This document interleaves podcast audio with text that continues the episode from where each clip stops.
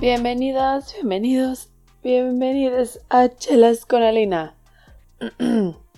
Ahora sí, bienvenidos, bienvenides, bienvenidas a Chelas con Alina. Estoy de regreso. Eh, eh, eh, Nos quedan 10 episodios para la primera, fin de la primera temporada. Hola, ¿cómo están? Ya ven, me escuchan, yo creo que me escucho con mejor humor. Siento yo. Siento que estoy hoy sí feliz de estar grabando al fin, de darme cuenta que pues sí, quedan ya solo 10 episodios de mi objetivo de 52 episodios, que era pues hasta ahí, ¿no? Ya si sale en segunda temporada pues se hará, pero pues... Otro, otra cosa que quería comentarles antes de iniciar este episodio es de que hoy no es chelas con Alina, hoy es pulque con Alina. Y pues nada, un saludo a nuestra diosa Mayagual que nos provee todo día de su pulque. Creo que sí. Ahora sí, amistad. Yo quiero contarles sobre un tema. Ya, ay, ustedes saben. Charlas con Alina son temas que Alina trae de todo el tiempo, todo el día. O sea, siento que estos 52 episodios son 52 temas que todo el perro tiempo traigo en mi cerebro todos los días. Está cansado, ¿no? Eh, pero bueno, este tema, como todos, es un trip que llevo ya de varios años, varios años pensando en este tema. Y quería contarles que, bueno, en la mañana me, sentía yo la más inspirada. Antes de eso, ¿cómo están? ¿Cómo les fue estas tres semanas? Espero que estén bien. Yo les mando mucho amor, mucho, mucho, mucho amor. Gracias por aguantar este periodo vacacional mío para volver a escuchar esto. Pero bueno, ahora sí, el trip que quiero platicar con ustedes inicia con una pregunta muy sencilla. La pregunta es, ¿quién eres? ¿No saben que esa pregunta me ha roto mm, de una forma tan fuerte por muchos años, mucho tiempo? No, no sé, no puedo explicar bien qué es lo que me hizo esa pregunta. El tratar de entender quién soy a la fecha es difícil y cuando conozco a alguien nuevo es algo que me cuesta mucho trabajo explicar. Lo cual se me hace una mamada porque hace minutos, minutos, quiero que sepan que minutos. Vi el especial de Carlos Vallarta y también menciona este trip que el güey trae sobre quién es él. Entonces aquí nada más un blog, vayan a ver el especial de Carlos Vallarta en Netflix. Claro que sí. Ojalá alguien me pagara por él, pero bueno. Ok, mi problema con la pregunta de quién eres es porque desde antes de nacer a uno se le van asignando etiquetas. ¿Quién va a ser este ser que va a nacer? Rima. Rima demasiado. o sea, tú naces y bueno, los noventas no era algo criticado o analizado lo del género, pero bueno, uno nace sabiendo eh, bueno, tus papás saben tu género, tu sexo, tu expectativa, em, las expectativas que tu familia tiene de ti. Yo aquí creo que me voy a vulnerar. Es momento de vulnerarme. Mi mamá me tuvo cuando ella tenía 30 y ella esperaba que yo a los 30 también estuviera embarazada. Entonces, de hecho, en julio del 91 hubo un eclipse total de sol. Mi papá y mi mamá cuentan que en el radio decían como que en 30 años va a volver a haber un eclipse solar de como eclipse total de sol y ellos decían, "Ah, tal vez cuando pase el siguiente eclipse Alina va a estar embarazada." Entonces yo ni siquiera había nacido, no había dado el primer respiro en este mundo. Yo incluso todavía no me puedo considerar una persona. Y ya estaban pensando que cuando tuviera la edad que tengo en este momento yo podría estar embarazada. Entonces ya son expectativas, son etiquetas que traes eh, antes de nacer, una expectativa o una situación social, cultural, eh, nacionalidad y hasta de generaciones, ¿no? O sea, en el 91 tal vez mis papás no sabían qué pedo con mi generación, pero en el momento que digo, ah, sí, soy del 91 con alguien que me conoce, dices, ah, millennial. Millennial, fue emo, esta chica fue emo, ¿no? Entonces, eh, eso es antes de nacer y cuando vamos creciendo, nos volvemos infantes, nos van enseñando nuevas etiquetas, ¿no? Tú eres esto, tú eres aquello. Y cuando crecemos en la adolescencia, empezamos justo a actuar estas etiquetas, aprendiendo nuevas etiquetas y actuando las etiquetas anteriores y así seguimos. Si cuando nos volvemos adultos ni siquiera nos cuestionamos ¿qué pedo? O sea, solo andamos así como... Me imagino como si fuéramos un carro con post-its, así como, así vamos llenos de post-its diciendo, ah, pues es que estos post-its soy yo, ¿no? Aquí lele quién soy. Em, este tema yo lo empecé a pensar hace muchos años. Fue un momento muy X, no fue como una gran eh, situación que su trip de ayahuasca, que su trip... No, no, no, no fue nada, fue tal vez en un chilis, porque ni me acuerdo dónde estaba. Y yo había salido con la gente, mis amigos del trabajo, y eh, hay ciertas personas que empezaban, bueno, más bien que se mantenían únicamente hablando del trabajo. Sí, te puedes quejar de A, de B, de C, pero este era un poquito diferente, ¿no? Entonces yo ahí empecé a aburrirme cabrón, y cuando uno se aburre, uno empieza a pensar. O si hay quien besuquearse, una se besuquea a esa persona. Pero en ese momento no había nadie quien besuquearse, entonces pues me puse a pensar, ¿no?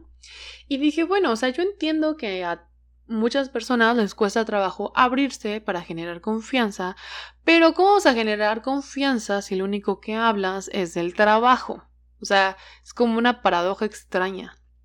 Y me acuerdo que una de mis amigas con las que yo iba empezó a hablar de otro tema totalmente diferente del trabajo y bendita sea ella porque yo ya estaba harta. O sea, les juro que una de las cosas aquí, como saben, una de las cosas que más me irrita es trabajar 40 horas a la semana y después hablar, seguir hablando del trabajo, como no me pagan para esto. Entonces, afortunadamente ella empieza a hablar del trabajo y esta persona en específico regresa a hablar del trabajo, pero no como de quejarse de alguien, sino haciendo comentarios como, ah, es que bueno, yo como soy X puesto, tengo X habilidad y por eso puedo hacer X cosa, ¿no? Y fue cuando dije, es que creo que no conozco nada de esta persona en específico y la considero que es una amistad del trabajo, pero no conozco nada. Más que su sobreidentificación fuera, o sea, su, su sobreidentificación fuera del trabajo con el trabajo, ¿saben? O sea, él entra, uy, él, ella, yo ya aquí diciendo géneros. Él, ella, ella, a quien sea esa persona, entra a un restaurante y antes de de cualquier cosa, esa persona es su puesto laboral. Yo así lo sentía, ¿no? En su momento puede que ya haya cambiado. Y fue cuando me propuse, de hecho, también a dejar de hablar de mi trabajo, fuera el trabajo, y cuando la gente me conoce, sabe que no hablo de mi trabajo, o sea, yo puedo hablar de cualquier otro tema, a menos que esta persona me pregunte, la persona nueva que estoy conociendo me pregunte, oh, bueno, Alina, ¿y tú a qué te dedicas? Yo doy una respuesta de dos minutos y se acabó. Y si tienen más dudas, pues me pueden seguir haciendo preguntas, pero no es como que, ah, sí, o sea, no. O sea, yo hago A, B, C. Muy bien, sigamos hablando de otra cosa. y quiero que sepan que ese día fue tan aburrido para mí que me causó una crisis existencial. o sea, cabrón esto. O sea, yo me puse a pensar quién soy, o sea, cómo yo me presento al mundo. Y me puse a pensar qué etiquetas tengo, ¿no? Y pues analizando Sé que tengo muchas etiquetas, tengo la de hermana mayor, la de papás divorciados, la de familia de todos lados, o sea, que mi familia es de Veracruz, pero yo crecí en Hidalgo y ahora vivo en la Ciudad de México.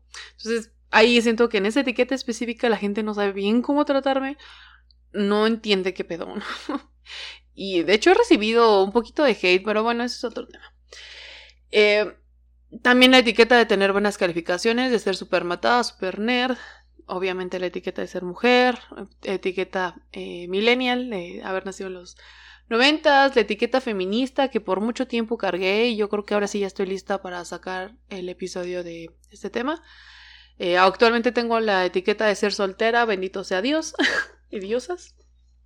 Eh, la etiqueta de haber estudiado química. Cuando le digo a alguien siempre, y esto es algo... Ay, ya le pegué esta madre. Y esto es algo no sé, hasta parece chistoso, me dan ganas de grabar a la gente cada vez que conozco. Cada, vez que digo, que, que me preguntan, ¿qué estudiaste yo? Química, hace una cara de, ¡ay! Sí, estudié química, o sea, no está tan difícil, la neta, pero bueno. Em, tengo la etiqueta de intensa, eh, pueden preguntarle a cualquier persona conocida mía por el resto de mi vida que soy intensa. Y antiguamente traía yo la etiqueta de Pick Me Girl o la de Not Like the Others o la de soy una clase más o soy un soy un güey más del grupo. Por mucho tiempo cargué con esa etiqueta, una etiqueta muy eh, estúpida. tengo la etiqueta de la clase social, que es clase media, la etiqueta del tono de piel. Y obviamente tengo etiquetas que aún no logro identificar y etiquetas que gente me pone que yo tal vez no soy o no, no digo, ah, bueno, sí soy eso, pero pues la gente pone, ¿no? Porque pues al final es eso. Y ha sido un enorme trip porque digo, bueno, es que yo tampoco me quiero identificar ya con este tipo de cosas porque pues siento que son limitantes, ¿saben? Pero también uno dice, bueno, pero ¿cómo sé que algo, o sea, pienso, ¿cómo sé que algo es caliente? Pues porque le pongo la etiqueta de esto es caliente en mi mente.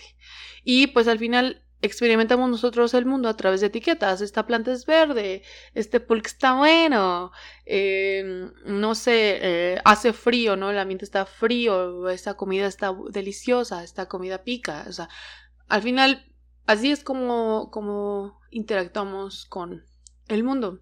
No podemos hacerlo sin poner algún tipo de juicio o de etiqueta sobre algo. Entonces, el caso, el problema con estas etiquetas, yo ya llegué a entender, es que se vuelven después jaulas, ¿no? O sea, yo creo que esta pequeña preciosa planta no le molesta ni considero que sea una jaula para ella decir que es una planta verde.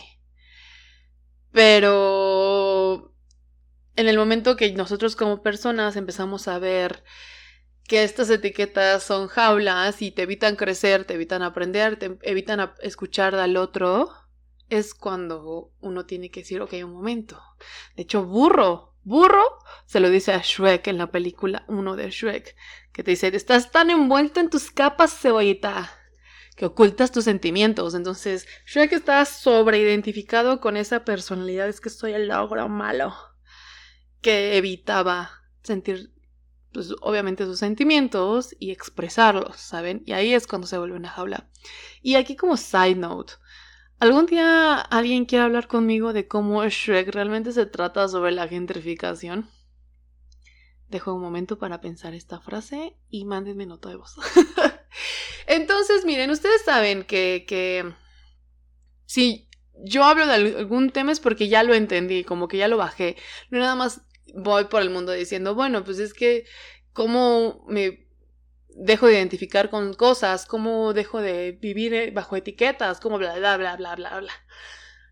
Entonces, eh, analizando todo esto, mi señor compadre, compi, usted va a recibir cada que pueda un shout out en este, en este, en este programa llamada Pulques con Alina, o sea, Chelas con Alina. Compi, le mando un beso.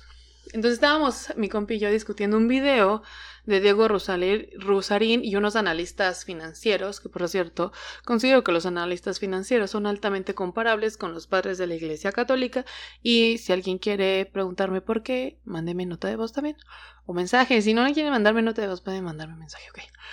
Ah, eh, bueno, este video de los analistas financieros yo me mama así, Diego Rosarín trapeando de un lado a otro con ellos, porque pues los señores siempre van, aceptan pláticas con este señor Diego Rosarín y no tienen ninguna perra base de sus ideas. Entonces estábamos discutiendo mi compillo y nos pusimos a pensar cómo, cuál es la razón que la gente defiende tanto esta idea del capitalismo y se ponen sumamente a la defensiva pero no tienen ningún perro sustento, ¿no? Entonces, después de jiji, jaja y notas de voz mandadas a la mitad, porque pues eso es lo que hace mi señor compadre, ¿no? O sea, no termina oraciones porque se le hace cagado y lo es. Y nos dimos cuenta que es porque les gusta mucho soltar esta identificación del defender el capitalismo. O sea, ellos son capitalistas y están sobreidentificados con esa etiqueta. Entonces, decir, güey, es que tú tienes la razón o lo que yo estoy sustentando, lo que estoy apoyando, lo que yo estoy creyendo está mal, es sumamente difícil porque pues al final es lo con lo que uno crece, ¿no? O sea, esto soy, esto es lo que creo y se acabó. Entonces, siempre va a sacar pedo, ¿no? O sea, te va a sacar de pedo y lo estamos viendo con las generaciones anteriores. Va a sacar de pedo ponerle la etiqueta a alguna cosa, a ti, a alguna situación. Y date cuenta que no es cierto, que esa etiqueta así simplemente como pinche post-it se puede romper, ¿no? lo vemos con las generaciones anteriores con lo del maquillaje. Uy, no, o sea, la iglesia católica abusa a no sé cuánta cantidad de niños. Ay, no, ups. Pero si una bola de güeyes deciden ponerse maquillaje e empezarse a identificar como el género opuesto o quitarse el maquillaje y empezarse a identificar con el género opuesto, ¡ah, santo Cristo! No, la generación de cristal. Ay, ¿cómo es posible? ¿No? O sea, lo estamos viendo con las generaciones anteriores, ¿no? O sea, les cambias tantito la etiqueta o les rompes la etiqueta o dices, bueno, pero ¿por qué es así? ¿Por qué tiene que ser de esta forma? Uy, no, no, no, no es que tu generación no aguanta nada, es que... Ay, puta madre. Y... Y los entiendo hasta cierto punto. La verdad, una de mis cosas que me gusta pensar es que tengo empatía, ¿no? O sea, entiendo su generación. Y les quiero poner un ejemplo. Un ejemplo que no sé si solo me ha, me ha pasado. Pero... Lo comparo esta sensación como cuando tomas un vaso de agua, o sea, ves un vaso así, un vaso con líquido dentro transparente. Considero que es vaso de agua simple. Tengo sed, tomaré. Y le hace el trago y madre, ser agua mineral, puta, es horrible. Pero lo peor, lo peor es cuando ves un vaso, o sea, no sé, le dices a alguien en una fiesta, güey, ¿me puedes servir Sprite? ¿Por qué Sprite? Porque pues así soy yo, soy yo, soy niña Sprite, y ni modo. Ah, sí, jaja, jiji, una se va para allá, se va de regreso, lo que sea, y ves un vaso como con agua carbonatada, que parece ser Sprite le das un trago y madres. Es agua mineral. Es horrible, es horrible. Porque es una sensación extraña, porque no es desagradable, no es tan malo, no es asqueroso, solo es como decepcionante. Pero no estás como decepcionada al vaso, porque ¿cómo puede un vaso decepcionarte? Sino como estás decepcionado de ti, ¿sabes? Como de la etiqueta que le pusiste al vaso y estabas equivocado, como decir, verga, güey. O sea, bien pude haber preguntado, oigan, esto es mi vaso de Sprite. No, uno asume, le da el trago y dices, ve, esto no es lo que esperaba. Es horrible. Y desafortunadamente me da mucha risa comentar que me ha pasado más. Muchas veces. Me ha pasado más de cinco veces este pedo, esta historia. Por eso tengo esa sensación tan registrada, porque me pasaba varios seguidos, varios seguidos y sobre todo en las fiestas familiares era, mi recurrente. Ahora, pasó unos días y yo estaba justo escuchando, porque miren, yo soy excesiva, compulsiva de consumir cosas de podcast, tesis. O sea, consumo demasiado podcast, para que me entiendan. Y estaba escuchando, eh, y además podcast de don Diego Rosarín. Cuando yo tenga ganas de estar enojada, escucho a Diego Rosarín porque sí digo, sí, este güey, o mi gala o a una chica que se llama Alice Capel en YouTube. Hay nada más ahí tirando yo nombres, pam, pam, pam, para que escuchen. Em, entonces estaba escuchando el creativo 165 con, con Roberto Martínez y Diego Rosarín.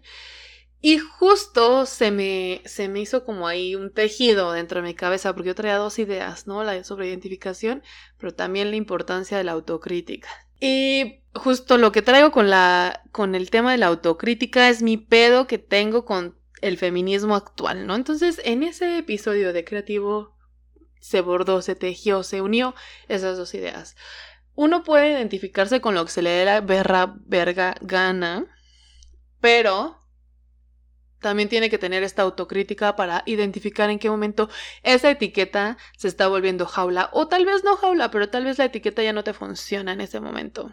Y también entender que si ya te das cuenta que una de las etiquetas que andabas viviendo, que andabas eh, habitando, era una jaula, puedes decir a la chingada, ¿no? O sea, va y esta etiqueta, la rompo, la cambio, la modifico, la elimino, ¿no? No hay problema. Y esa es una de las cosas más importantes. Que creo que esto es lo que se refieren al deber ser, ¿no? O sea, el deber ser es, ay, bueno, es que yo como soy mujer debo de buscar casarme, debo de buscar tener hijos, debo de mantener la casa, debo de ser amable y cariñosa porque soy mujer. A diferencia de cambiar a quiero, ¿no? Yo soy mujer y quiero vestirme como chola el día de hoy y chinga su madre, como no. Y yo soy mujer y hoy quiero vestirme como Charlie Sheen de, de How Met Your Mother de Two and a Half ¿no? Y ahí ando por la vida y yo soy mujer y me mama la música de raperos y me da igual, ¿no? O sea, y no quiere decir nada más eso. Creo que es esa frase, o sea, esta frase que, que les estoy diciendo del deber ser, cambiarlo a quiero hacer X cosa, me costó varios años de, bueno, varios meses de terapia. Y quiero contarles, hablando de terapia, que una de mis mayores jaulas que yo vivía era...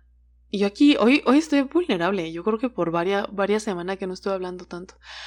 Una de las mayores jaulas que habitaba era sentir respeto, o sea, sentir que yo debía de respetar a mi familia cuando mi familia no me, respetaba.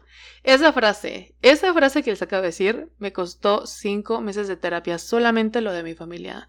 No estoy hablando de mi mamá ni de mi papá, estoy hablando de mis primos, tíos y todo ese tipo de personas. Y cuando me di cuenta de lo fácil que era mandarlos a la verga, me costó solo un mes, pero entender entender que yo no debía nada a nadie, puta. O sea, yo no iba, o sea, esta etiqueta de buena prima, buena sobrina. O sea, esa, entender que traía esa, etiqueta me costó un puta madral. Y el entender que el respeto es mutuo, ¿no? O sea, no por ser mi familia debo de aguantarles cualquier mamada. Cinco meses, cinco meses, pero bueno. Y bueno, después de años de trip, años de trip, haber escrito esto, haber entendido todos los podcasts anteriores, haber escuchado a don Carlos Vallarta. Eh, cuando alguien me pregunte quién soy, la verdad no sé qué responder a la fecha.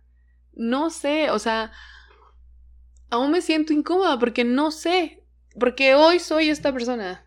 Hoy soy estas etiquetas que decido ponerme. Hoy soy la persona que toma pulque en vez de cerveza. Hoy soy la persona que hace chistes cuando se siente incómoda. Hoy soy la persona que decide al fin grabar el episodio del podcast. Hoy soy mucho, muchas cosas que ayer no era y que tal vez mañana no soy, ni seré. Pero, ajá, si llegas a una fiesta y dices, hola, soy, soy, soy yo hoy.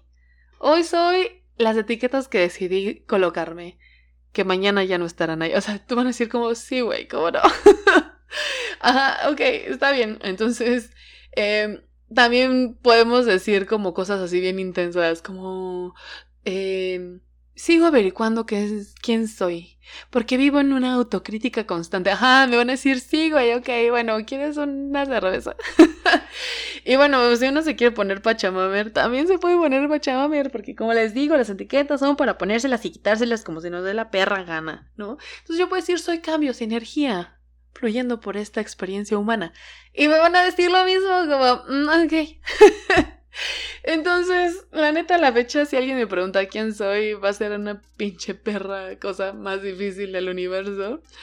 Eh, yo creo que puedo decir simplemente, hola, soy una persona intensa que dice muchas groserías y que me cuestiona absolutamente todo. ¿Tú cómo estás? A veces creo que tengo un poco de alcoholismo. ¿Qué tal estás tú, no? Eh, porque bueno, creo que esas tres, cuatro cosas, cinco cosas son una de las cosas más estables que tengo en mi vida, pero Qué incomodidad andar intenseando así en los primeros minutos de que alguien te conoce. Pero bueno, eh, este es el episodio, ¿no? O sea, es una invitación. ¿Tú quién eres? ¿Tú quién eres? Hoy, ¿qué etiqueta decides ponerte? ¿Cuál es tu jaula que habitas? Eh, ¿Cuáles son, no sé, las etiquetas que te quisieras poner y tienes miedo por estar dentro de una jaula? O las que estás aceptando actualmente y decir, sí, güey, está bien. Por ejemplo, mi etiqueta actual es decir, Pintarse el cabello es una perra mamada si es solamente para quitarse las canas. Ya después yo me voy a pintar el cabello si se me da la gana porque quiero cambiar o porque va a ver cagado, jiji, jajaja. Pero ya estoy aceptando la realidad de que cualquier persona que tenga la expectativa de que yo no debería de tener canas simplemente están viviendo a través del patriarcado. Y ni modo. Y si te incomodan mis canas, ¿cómo estás desde el patriarcado? ¿Qué tal es vivir a través de esa lugar tan opresor.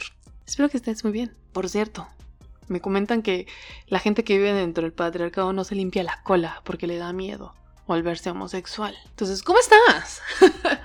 Pero bueno, este es el episodio. Espero que les haya gustado. ¿Cómo se sienten? Ustedes mándenme, mándenme mensajes. Ya, ya les dije varios, varios, varios temas que me pueden mandar mensaje. Y les quiero demasiado. Y sí, ya me voy a agarrar la vida. y el siguiente episodio voy a hablar sobre mi tema con el feminismo. Les amo, espero que estén muy bien y nos escuchamos la siguiente semana. Bye.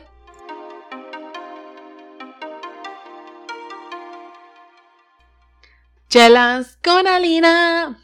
A ver, quiero aquí ser súper clara. Si eres de esas personas que te conozco ya de mucho tiempo, ya de un mínimo, mínimo, mínimo, unos 5 años en adelante, y cada vez que te veo, solamente hablas de tu trabajo, o sea que es lo único que hablas. No de otros temas, ¿no? está chido que me cuentes si te sientes apasionada sobre, apasionada, apasionado, apasionada sobre tu trabajo. Pero si solo hablas de tu trabajo, créeme, créeme, créeme que te juzgué. O sea, ya. Solo dime, ¿qué es lo que más miedo te da? O mínimo trata de describir qué sientes cuando tomas agua mineral pensando que eres Sprite, por favor.